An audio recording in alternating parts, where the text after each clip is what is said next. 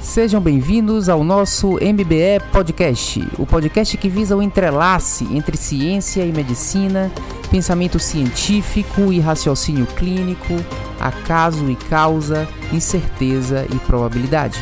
Eu sou Luiz Correia, o seu editor. Essa é a mais nova iniciativa de nosso programa de medicina baseada em evidências que já abrange nosso blog, canal do YouTube e curso online de medicina baseada em evidências, e agora agrega às suas iniciativas o nosso novo podcast.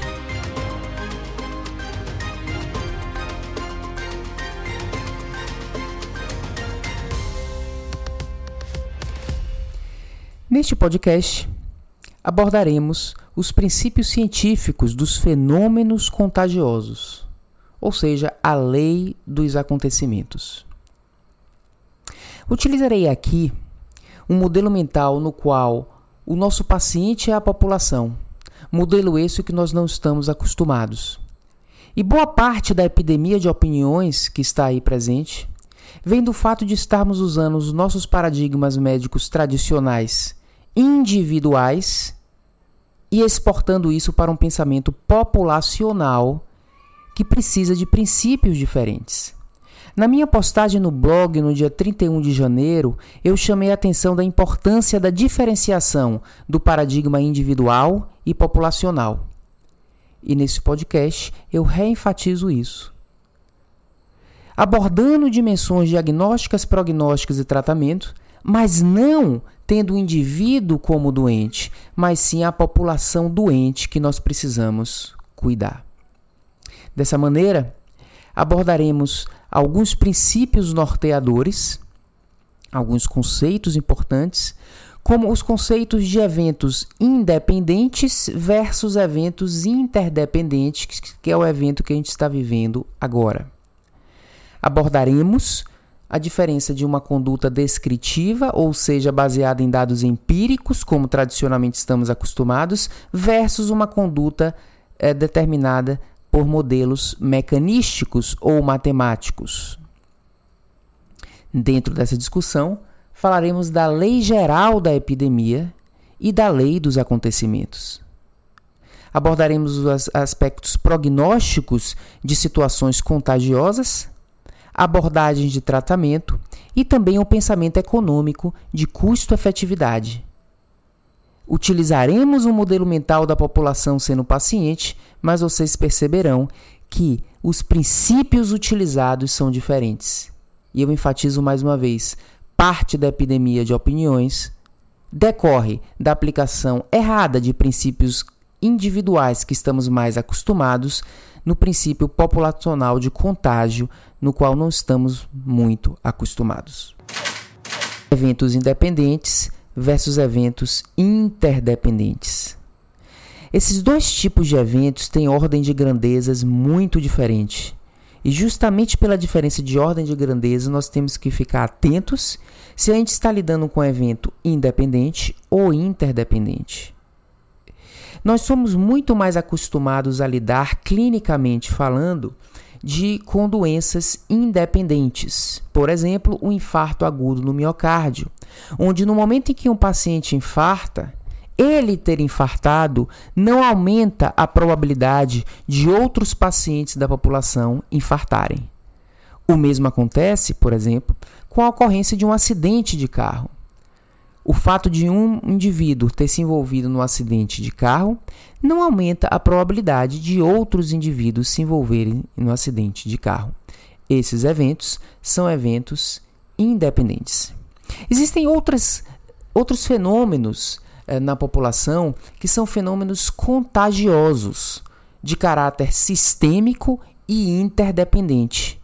No sentido de que, se alguém se comportar de uma maneira ou adquirir uma doença, aumenta a probabilidade de outras pessoas viverem o mesmo fenômeno.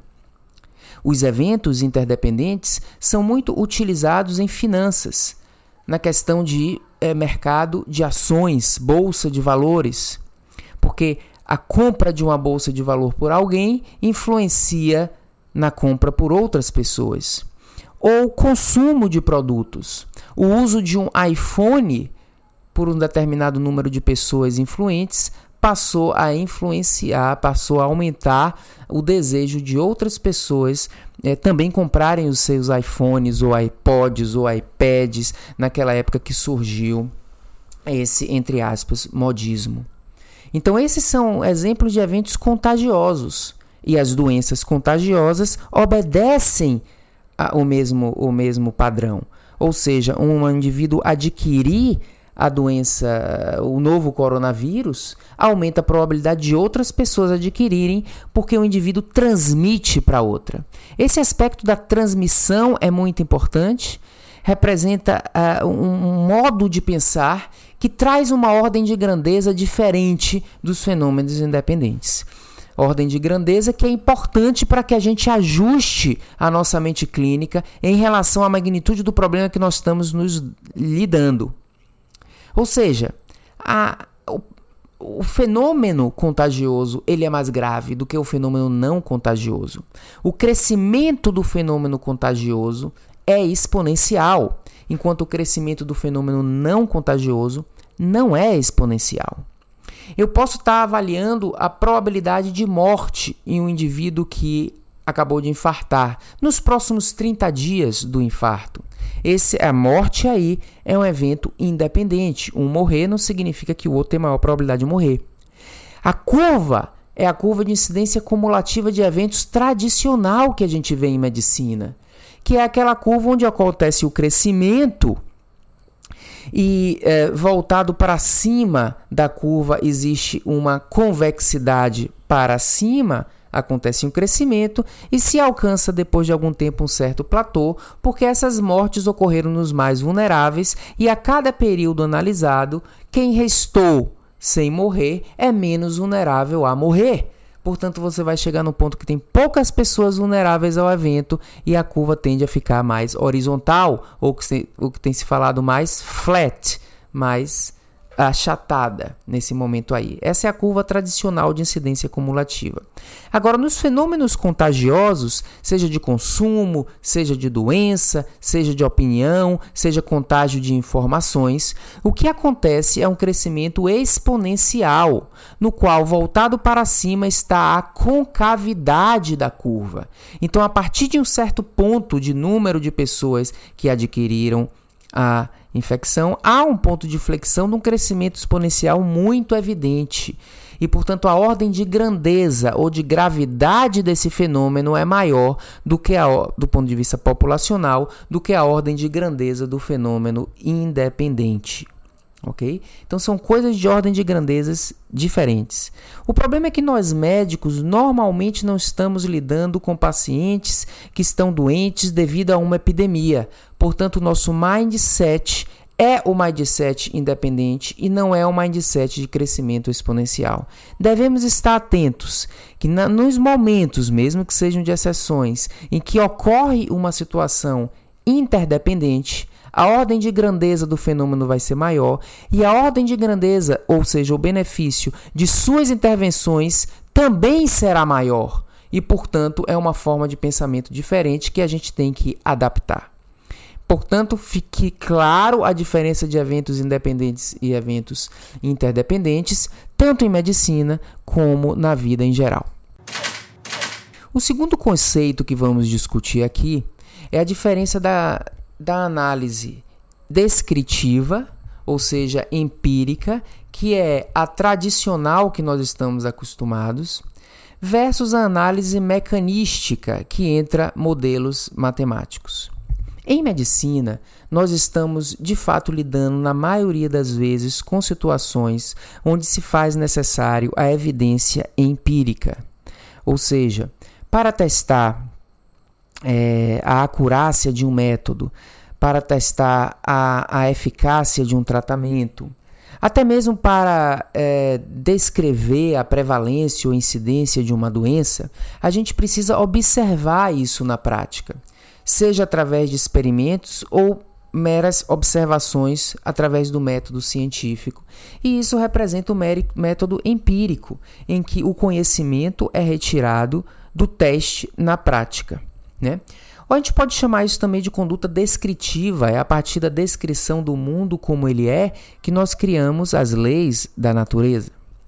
Mas existem muitas áreas de ciência em que a abordagem da descrição dos conhecimentos é mecanística, ou seja, conhecendo alguns mecanismos, nós podemos projetar através de modelos matemáticos o que vai acontecer. Em determinadas situações onde os sistemas não são complexos, isso funciona e funciona muito bem. Portanto, usualmente em medicina, a gente está lidando com sistemas complexos e precisamos de dados empíricos, ok? Em ciência em geral, existem situações onde os sistemas não são complexos. E nessa situação, os modelos matemáticos funcionam com um excelente nível de evidência. Eu vou exemplificar através da física. Einstein, a teoria da relatividade geral, foi uma teoria que, baseado em alguns mecanismos, Einstein projetou matematicamente a teoria da relatividade geral. E foi preciso apenas uma única observação para comprovar isso na prática, que foi uma observação feita da posição de uma determinada estrela no momento de um eclipse solar total. Essa observação única, n igual a 1, comprovou algo que estava perfeito que era a dedução matemática de Einstein. Essa situação aí é uma situação que não é um sistema complexo. É uma situação na qual ah, existem ali determinando aquele evento, ou seja, a posição daquele planeta, coisas muito previsíveis, como a lei da gravidade, etc. Portanto, não estamos diante de um paradigma de incerteza, se usa matemática, matemática de precisão. A física também tem a sua área que lida com muito mais incertezas, um sistema mais complexo. Aí entra a física quântica. Na física quântica, a gente não pode dizer com certeza a posição ou quando uma partícula vai estar em determinada posição. É, a gente precisa aí lidar com probabilidades. Como disse o físico Capra, não podemos determinar quando, quando ou como um fenômeno vai acontecer, apenas a sua probabilidade. Essas situações são situações de fenômenos complexos ou da física quântica, que é uma física de micropartículas, de questão atômica, ok? Onde as coisas são mais probabilísticas, enquanto fenômenos macro, e aí eu puxo o macro para populacional, e contágio, a gente está diante tanto da física matemática, que é a teoria da relatividade de Einstein, como das questões dos modelos matemáticos epidemiológicos. Então, o que eu quero dizer é que, é, na maioria das situações, nós precisamos de empirismo porque os sistemas biológicos são complexos.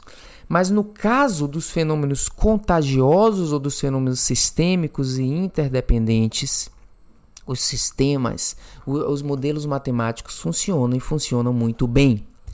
E essa é a lei geral da epidemia, criado no início do século passado por Richard Ross, que estudando a malária uh, demonstrou como um modelo muito simples matemático chamado SIR, S-I-R, S de susceptível, I de infectado, R de já resistente ou recuperado.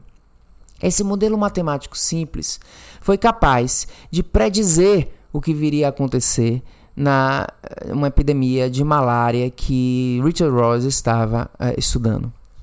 E com o passar do tempo, essa, esse paradigma do modelo matemático foi sendo comprovado como um paradigma acurado com um paradigma que é capaz de predizer os fenômenos de epidemias. Uma das primeiras comprovações foi no início do século passado, 1906, quando outros cientistas aplicaram a lei geral da epidemia de Richard Ross e validaram ela na peste bubônica na Índia, 1906. E daí por diante, esse, esse paradigma do modelo matemático, utilizando uh, essa simplicidade do modelo de Ross, vem sendo validado em diferentes epidemias uh, e também em diferentes fenômenos contagiosos, como fenômenos de consumo, fenômenos de disseminação da informação, como fenômenos financeiros também. E isso dá origem, portanto, à lei dos acontecimentos. Começou com a lei geral da epidemia, isso evoluiu para a lei dos acontecimentos, porque esses modelos matemáticos funcionam não só em epidemias de doenças, como em epidemias de qualquer tipo de fenômeno. Então essa lei, ela se aplica quando o evento é interdependente ou sistêmico, ou seja, contagioso. Informações, bolsa de valores, quando uma decisão de uma pessoa influencia a decisão do outro. Richard Ross ganhou o Prêmio Nobel de Medicina por ter proposto que a malária era transmitida através de um mosquito. Mas ele mesmo reconheceu que o maior valor dele não foi especificamente na malária, mas foi com a Lei Geral das Epidemias, que deram origem às leis dos acontecimentos. E ele disse que a epidemiologia dos contágios é de fato uma disciplina matemática. Aí a diferenciação de matemática e de estatística. Usualmente nós médicos pensamos em estatística, porque, como dizia William Osler, Medicina é a ciência da incerteza e a arte da probabilidade.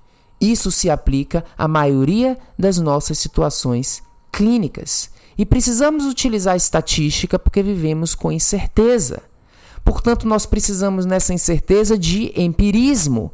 No empirismo, a gente utiliza uma amostra e não a população, e extrapola o que vemos na amostra ficando sujeitos a erros aleatórios e, portanto, precisando caracterizar as coisas como intervalos de confiança ou estimar a probabilidade daquilo ali ser decorrente do acaso ou não. Isso é estatística, que é a matemática da incerteza.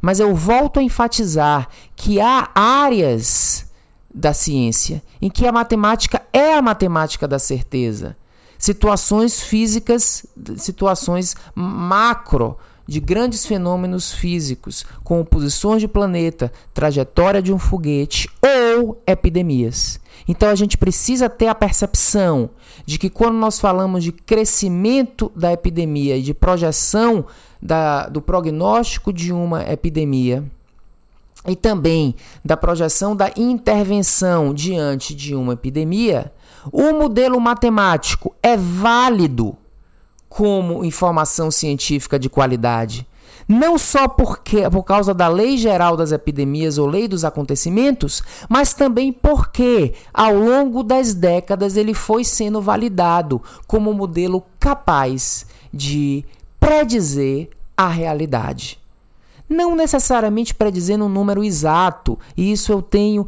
criticado um pouco a supervalorização do número exato das projeções matemáticas, mas a ideia da ordem de grandeza daquele fenômeno e do impacto do que se faz vem da lei dos acontecimentos, que é aplicado em ciência de uma maneira a reconhecer isso como um excelente nível de evidência se a gente estiver falando de um evento interdependente num cenário não de sistema complexo, mas de sistemas não complexos. E o sistema da epidemia, eu enfatizo isso, é um sistema simples, projetado por Richard Ross no início do século passado, matematicamente, e que é muito válido hoje, não só em epidemia de doença, como em epidemia de qualquer coisa. Portanto, lembrem-se sempre da lei dos acontecimentos e não podemos cair no erro de, no momento de uma epidemia, querer uma evidência empírica em relação àquela epidemia, até mesmo porque não dá tempo. Mas a gente tem a sorte nesse momento de reconhecer que, sendo um evento sistêmico, aliado a uma característica de sistema simples e não complexo, nós podemos usar modelos matemáticos de uma maneira muito acurada. Vamos agora discutir como nós devemos ser médicos da população. A população está doente, a doença é contagiosa. Em primeiro lugar, o médico faz diagnóstico, depois prognóstico, depois tratamento. O diagnóstico é a identificação das características da epidemia a partir dos primeiros casos. É mais ou menos o que foi tirado da experiência da China. Ok? Ali foi descrito os parâmetros diagnósticos da epidemia: o R0, o tempo de geração, a patogenicidade, a mortalidade e etc. Feito o diagnóstico, e a gente comentou muito desses parâmetros no podcast da semana passada, a gente parte para o prognóstico de nosso paciente, que é a população. Portanto, o prognóstico é feito através dos modelos matemáticos seguindo não estatística, mas seguindo a matemática de precisão. Ah, observe que a gente precisa fazer prognóstico da população. Em sendo a população, em sendo esse fenômeno um fenômeno sistêmico, primeira informação. Segunda informação, em sendo um, um, uma situação sistêmica cuja transmissão ou contágio se dá pela lei dos acontecimentos, que seguem um sistema simples e não um sistema complexo, nós podemos usar ma modelos matemáticos de precisão. Nós não somos, nós estranhamos a utilização desses modelos matemáticos, porque o nosso mindset clínico é voltado para situações mais comuns, que são as situações de sistemas complexos. Então, se eu estou com um paciente é, que ter, recebeu o diagnóstico de câncer e eu já sei as características desse câncer, agora eu vou estimar o prognóstico desse paciente. Esse prognóstico do paciente não utiliza modelos matemáticos de precisão, porque não estamos diante de uma situação de sistema simples, mas sim de sistemas complexos. Resta, portanto, aos cientistas fazerem uma observação empírica identificando quem vai ter o desfecho morte, quem não vai ter, e analisar os preditores independentes no modelo multivariado probabilístico. Portanto, aí entra a estatística tradicional, que é a matemática da incerteza, é a estatística. E a gente precisa de dados empíricos para a gente criar um modelo prognóstico para uma doença que está dentro de uma situação de um sistema complexo. Agora, quando eu quero tirar o prognóstico de uma população que está sofrendo um fenômeno contagioso, isso é o sistema simples. Equivale à lei geral da epidemia, tão simples quanto Richard Ross uh, reportou ali. E para essas situações, os modelos matemáticos são modelos cientificamente validados.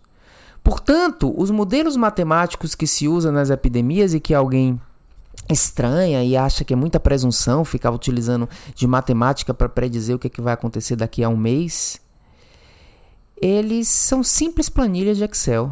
Simples assim. Eles não têm a complexidade de uma análise multivariada, estatística ou algo assim. Nessa planilha de Excel tem as premissas, que são os parâmetros diagnosticados naquela epidemia. E se existe erro, o erro é pela definição diagnóstica dos parâmetros e não pela fórmula matemática. Portanto, o resultado que aparece ali não tem intervalo de confiança, como é o resultado de um odds ratio de um fator de risco que tem o seu intervalo de confiança. Não há intervalo de confiança nos modelos matemáticos do ponto de vista estatístico, aquele intervalo de confiança 95%, etc. Pode-se considerar resultados otimistas ou pessimistas, aí surge um intervalo, mas o intervalo é no ajuste da premissa, por exemplo, de um R0 otimista ou um R0 pessimista. Mas matematicamente, aquilo ali dá um resultado que não tem intervalo de confiança. Então é importante entender a diferença de estatística, que é a ciência da incerteza, né, que é a matemática da incerteza, utilizada nos sistemas complexos que estamos mais habituados e a matemática propriamente dita, que é utilizado nesses modelos que não são probabilísticos, mas são modelos de projeção do que acontecerá no futuro. Portanto, o prognóstico de epidemias deve ser feito por modelos matemáticos. Prognóstico é predizer o futuro. Nós não podemos deixar acontecer alguma coisa para dizer que aconteceu. Isso aí não é mais prognóstico. Prognóstico é a arte de predizer o futuro. Portanto, a gente tem que predizer isso. E no caso das epidemias contagiosas, são esses modelos matemáticos que não devem ser criticados por utilizarem matemáticas simples, porque assim é a epidemiologia das doenças contagiosas. Agora vamos falar de tratamento. Eu vou planejar um tratamento para essa população que está doente. O ideal, doente com uma doença contagiosa. O ideal, naturalmente, é fazer a, a vacina, né? Mas nós não temos ainda vacina. E o que a gente quer na realidade é diminuir a incidência de desfecho indesejado, né? Desse nosso a probabilidade de desfecho indesejado desse nosso paciente que é a população. O desfecho indesejado é o número de doentes, né? E aí entra um conceito é, que eu não comentei no podcast passado, um conceito que eu vou trazer aqui como novo, que é a taxa de ataque. A taxa de ataque é o percentual uh, da população que fica doente. Então a grande, a maior intenção ou objetivo primário de uma intervenção populacional é diminuir a taxa de ataque, ou seja, diminuir o número de doentes, consequentemente o número de pessoas que vão sofrer, o número de pessoas que vão precisar se internar e o número de pessoas que vão morrer. Essa é a intenção. Se você está diante de uma, de uma epidemia que não tem muita gravidade, você pode não querer diminuir a taxa de ataque e deixar que a epidemia morra sozinha. Na verdade, nessa situação, mais pessoas ficarão doentes, mais pessoas morrerão, mas a gente estaria diante de uma situação, quando isso é feito, como é o caso da influenza, uh, mais aceitável, né? Mas no caso do coronavírus, acaba a gente diagnosticando que é uma situação mais grave do que a influenza. E nós não podemos nos dar o luxo de deixar uh, de aceitar uma taxa de ataque alta. Seria catastrófico. Então, o objetivo primário da intervenção é reduzir a taxa de ataque, ou seja, reduzir o número de doentes. A gente não pode deixar que as pessoas fiquem muitas doentes para poder morrer a epidemia através da imunização do rebanho gente tem que prevenir isso antes. E na ausência de vacina, como a gente pode prevenir? Podemos prevenir através da, do distanciamento físico en, entre as pessoas. Né? E aí entra ah, os modelos matemáticos para predizer a importância e do quanto de distanciamento físico a gente precisa fazer, predizer com base no prognóstico dessa epidemia. O problema é a falácia da evidência empírica. A falácia da evidência empírica é devido ao fato das pessoas não entender que o modelo mental de epidemias é um modelo mais simples e, portanto, mais matemático, as pessoas desejam evidências empíricas de que a abordagem A, B ou C uh, seja eficaz. É como se eu quisesse que um ensaio clínico randomizado demonstrasse a eficácia de, de um distanciamento, de uma estratégia de distanciamento físico na epidemia do Covid. Esse tipo de posição ignora todo o paradigma da ciência da epidemia das doenças contagiosas ou a lei dos acontecimentos. Uh, ignora é porque não é preciso essa evidência empírica. Em segundo lugar, não é possível fazer essa evidência empírica. Como eu vou fazer um ensaio clínico randomizado é, de diferentes formas de distanciamento físico entre as pessoas, ou fazer ou não fazer o distanciamento físico entre as pessoas. Não adianta eu observar só, comparar o que um país fez com o que o outro país fez, porque isso é muito sujeito a efeito de confusão. Eu precisaria então randomizar países. Como eu posso randomizar países? Segundo lugar, se eu randomizar os países e observar o efeito, a epidemia já aconteceu. E o grupo controle aí, que não recebeu a, a, o tratamento ideal, vai morrer mais gente. Não posso, a epidemia vai acabar. Eu posso até chegar a uma conclusão nesse ensaio clínico randomizado, mas só, de, só depois da epidemia. E eu preciso aplicar um conhecimento é, nessa epidemia agora. Então aí a gente se comporta como se a população fosse um paciente nosso, um paciente novo, mas eu vou utilizar para esse paciente novo o conhecimento que eu adquiri com os pacientes que vieram antes deles que no caso dos sistemas complexos participaram de ensaios clínicos. Mas é caricatural que nesse paciente novo que chega, eu digo, puxa, esse paciente não estava no ensaio clínico, então eu não posso fazer o trombolítico nele, porque ele não era um paciente que foi testado. Essa mesma caricatura acontece, está acontecendo nessa epidemia de Covid, onde as pessoas dizem: puxa, a epidemia de Covid é nova, eu não posso saber quais são a, o impacto das medidas. De fato, não você não precisa saber. Não precisa saber porque existe a epidemiologia dos contágios. E como disse o Richard Ross, é uma disciplina matemática. Então, o ensaio clínico, o que equivale ao melhor nível de evidência, ou o ensaio clínico do tratamento da população na doença contagiosa, é a projeção matemática. Porque nas premissas existem o conhecimento uh, de como cresce a epidemia, existe na premissa também o conhecimento já solidificado do quanto cada grau de distanciamento social consegue reduzir a transmissão da epidemia ou, consequentemente, a taxa de ataque. Então fica a mensagem que o ensaio clínico randomizado de uma epidemia não é a partir da observação empírica, é a partir do modelo matemático. E isso é validado cientificamente e nós devemos utilizar isso. Portanto, os modelos projetam para os níveis de distanciamento social. O paradigma científico virá então do modelo matemático. Porque esse paradigma é mais determinístico do que probabilístico. Particularidade do tratamento de populações em situações sistêmicas. A primeira é que o ensaio clínico é o modelo matemático. Portanto, é caricatural querer evidência empírica disso. Segundo, o paradigma é determinístico, enquanto no nosso paciente individual o paradigma é probabilístico. Ou seja, quando eu faço um tratamento num paciente, um tratamento benéfico, o que eu estou oferecendo a ele é uma probabilidade de benefício e não uma garantia. Ok? Medicina é a ciência da incerteza. No entanto, quando eu estou diante de uma situação contagiosa e eu entro com uma intervenção, não é uma probabilidade dela funcionar. Esse é um paradigma mais determinístico ela vai funcionar, ela vai reduzir. Pode ser até que eu entre com a intervenção muito tardiamente e eu não consiga uh, o, o, a magnitude do sucesso que eu desejava. Porém, vai haver redução da taxa de ataque, ou pelo menos alguma redução.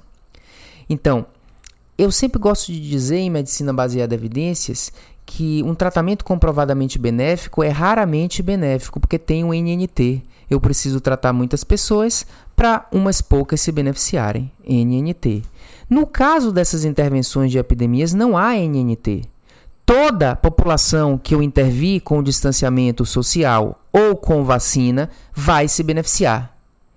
Não há ah, eu causei distanciamento social em 20 países para um se beneficiar. Não há isso. O paradigma é determinístico e não probabilístico. Segunda regra: o impacto é escalável.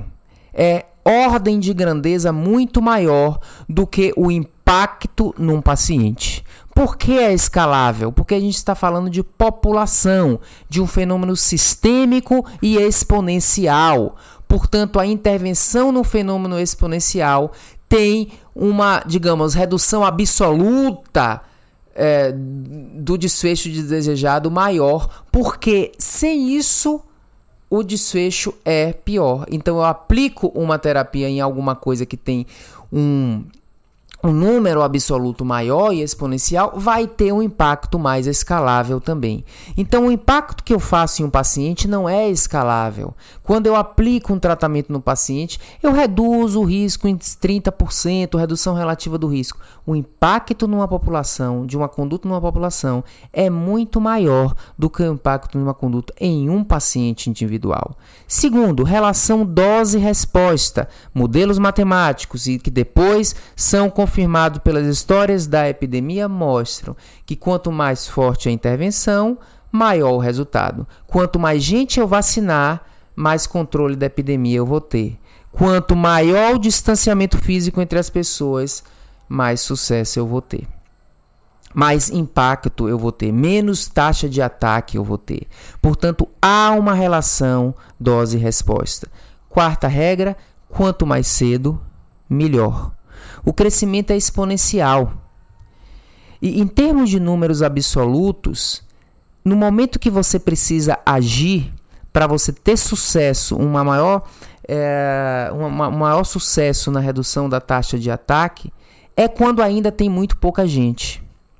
Por exemplo, se eu tiver com uma um modelo matemático que avalia uh, um R0 de 2 e eu estou projetando o crescimento e o número final ao final de 30 dias. Isso é 2 elevado a 30 por dia. Se a cada dia uma pessoa infectar duas, ou seja, se o tempo de geração for um dia e eu tiver R de 2, em um mês o número de doentes vai ser 2 elevado a 30, ok?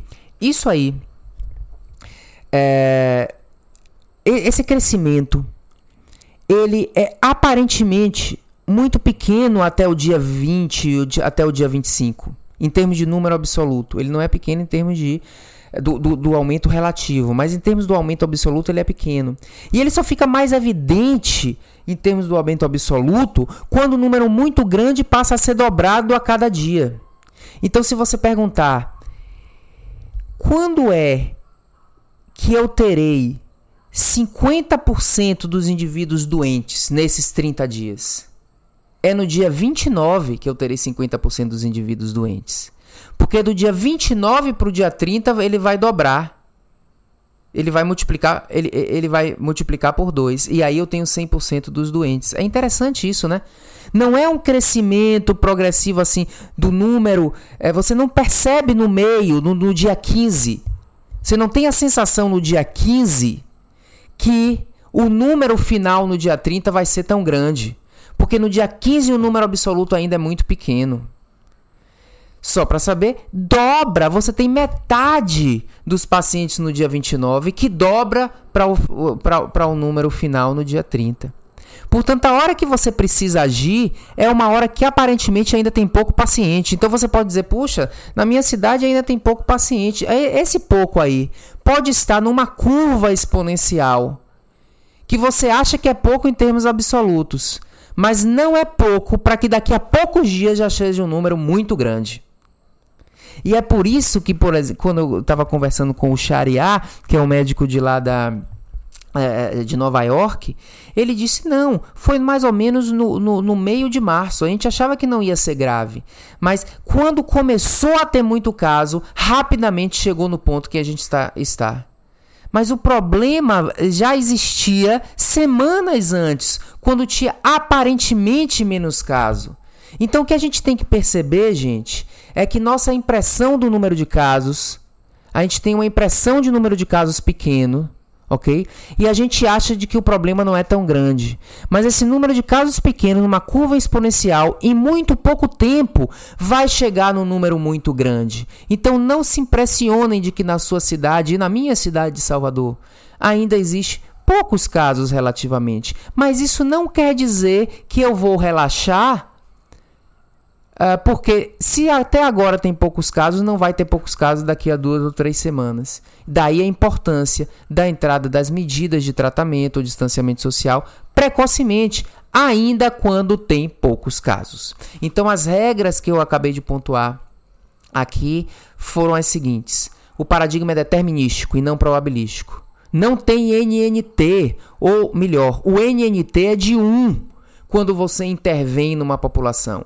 O impacto é escalável na população, muito maior do que o impacto de um tratamento em um indivíduo. Há uma relação dose-resposta do distanciamento social ou do número de pessoas vacinadas, e isso já comprovado. E quanto mais cedo, melhor. Sabe por que quanto mais cedo, melhor? Porque a gente tem a impressão de que é cedo quando tem poucos casos, mas não é mais cedo, pode ser inclusive tarde.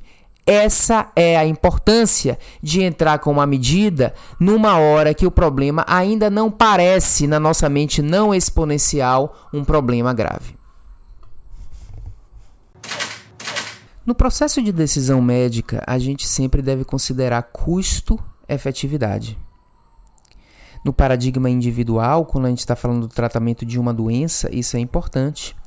Né? E a gente normalmente usa esse pensamento quando a gente está projetando as coisas como gestores de saúde, e esse pensamento também deve entrar nas medidas populacionais, mas com algumas diferenças de princípios, assim como eu venho pontuando a diferença de princípio quando a gente está tratando um indivíduo e quando a gente está tratando uma população.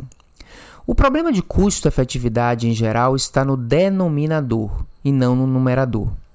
Ou seja, as terapias que são tidas como não custo-efetivas é porque elas não têm grande efetividade.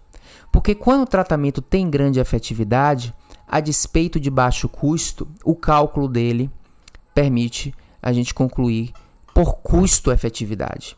Você implanta um desfibrilador no indivíduo que teve morte súbita. A magnitude do benefício é tão grande, o NNT em torno de 4 ou algo assim, que aquele desfibrilador que custa, custa quase 100 mil reais se torna, por incrível que pareça, custo efetivo.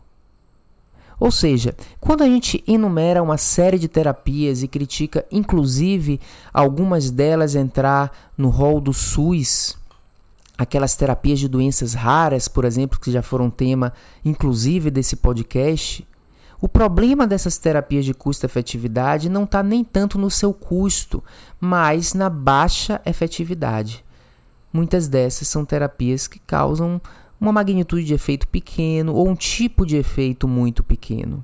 Portanto, o grande problema da custo-efetividade está no denominador e não no numerador. Ok, vamos discutir então custo-efetividade do benefício de medidas populacionais.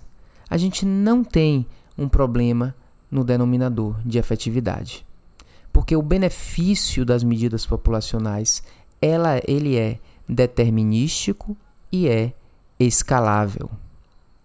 Portanto, a medida populacional, de acordo com a ciência epidemiológica, tem grande impacto, principalmente se for feito precocemente. Portanto, você vai ter um numerador que é o custo, e o custo é alto, porém um denominador de grande efetividade. Portanto, o pensamento econômico nas medidas populacionais em momentos críticos, como é o momento dessa epidemia, o pensamento econômico é, deve partir de uma premissa que a gente tem uma maior probabilidade de custo-efetividade do que as terapias individuais. Em a despeito do custo alto, pela grande efetividade essa discussão é como se ficasse uma discussão menos crítica ou um dilema menor, vamos dizer assim. Porque por mais custoso que seja, o benefício é tão grande que ele tende a entrar num custo-efetividade. Ok, vamos avaliar, mas avaliando sabendo que a ordem de grandeza é diferente do benefício. E, portanto, você tende mais a concluir por custo-efetividade do que não porque, por concluir por uma falta de custo-efetividade. E a segunda princípio que deve ser avaliado quando a gente está avaliando, quando a gente está mensurando o custo de uma medida eh, populacional, é o custo da doença na população se essa doença não for controlada a contento. Ou seja, uma epidemia catastrófica também gera alto custo. Isso não acontece no paradigma individual médico, né? Uh, você não gastou aquele recurso com aquele paciente, digamos que ele morreu, mas aquele paciente morrer não leva a um custo ao sistema de saúde. Pelo contrário, a morte do paciente reduz o custo ao sistema de saúde, porque você não vai gastar mais, você não vai continuar gastando mais com aquele indivíduo. Então, quando você pensa, essa terapia é de alto custo e eu não tenho condição de fazer num paciente individual, e esse paciente, portanto, fica com a doença e morre da doença, isso vai causar uma diminuição de custo com esse paciente. Com a epidemia é diferente. Se eu digo o custo é alto da intervenção, do distanciamento social, então eu não vou fazer. O que é que vai acontecer? A epidemia vai ficar mais cara, porque uma epidemia catastrófica gera também alto custo. Portanto, percebam esses dois pontos, são pontos importantes. A efetividade é grande, o denominador é, portanto, muito mais favorável no cálculo do custo-efetividade do que no nosso modo de pensar tradicional. E segundo, no nosso modo de pensar tradicional, uh, o, não há custo numa evolução desfavorável do paciente, ou pelo menos o custo não é comparável ao custo de uma evolução desfavorável da população.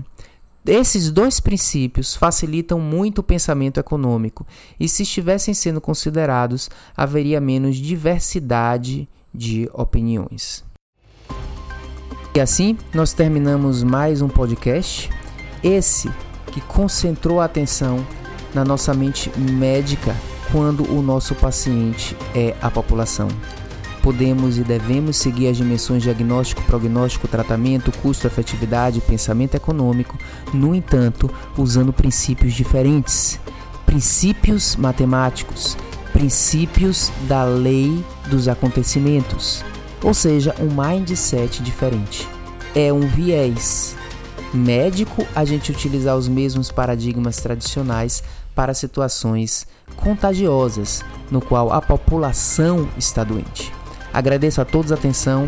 Tenho me dedicado durante essa epidemia mais ao podcast do que às outras mídias, blog ou canal do YouTube, porque aqui no podcast eu não contribuo para a epidemia da informação. Está aqui no podcast interagindo um público uh, mais específico. E, portanto, se vocês gostam e acham importante o conhecimento que a gente está trazendo aqui, por favor, compartilhem com os colegas e até a próxima semana. Agradeço muito a interação que nós temos tido.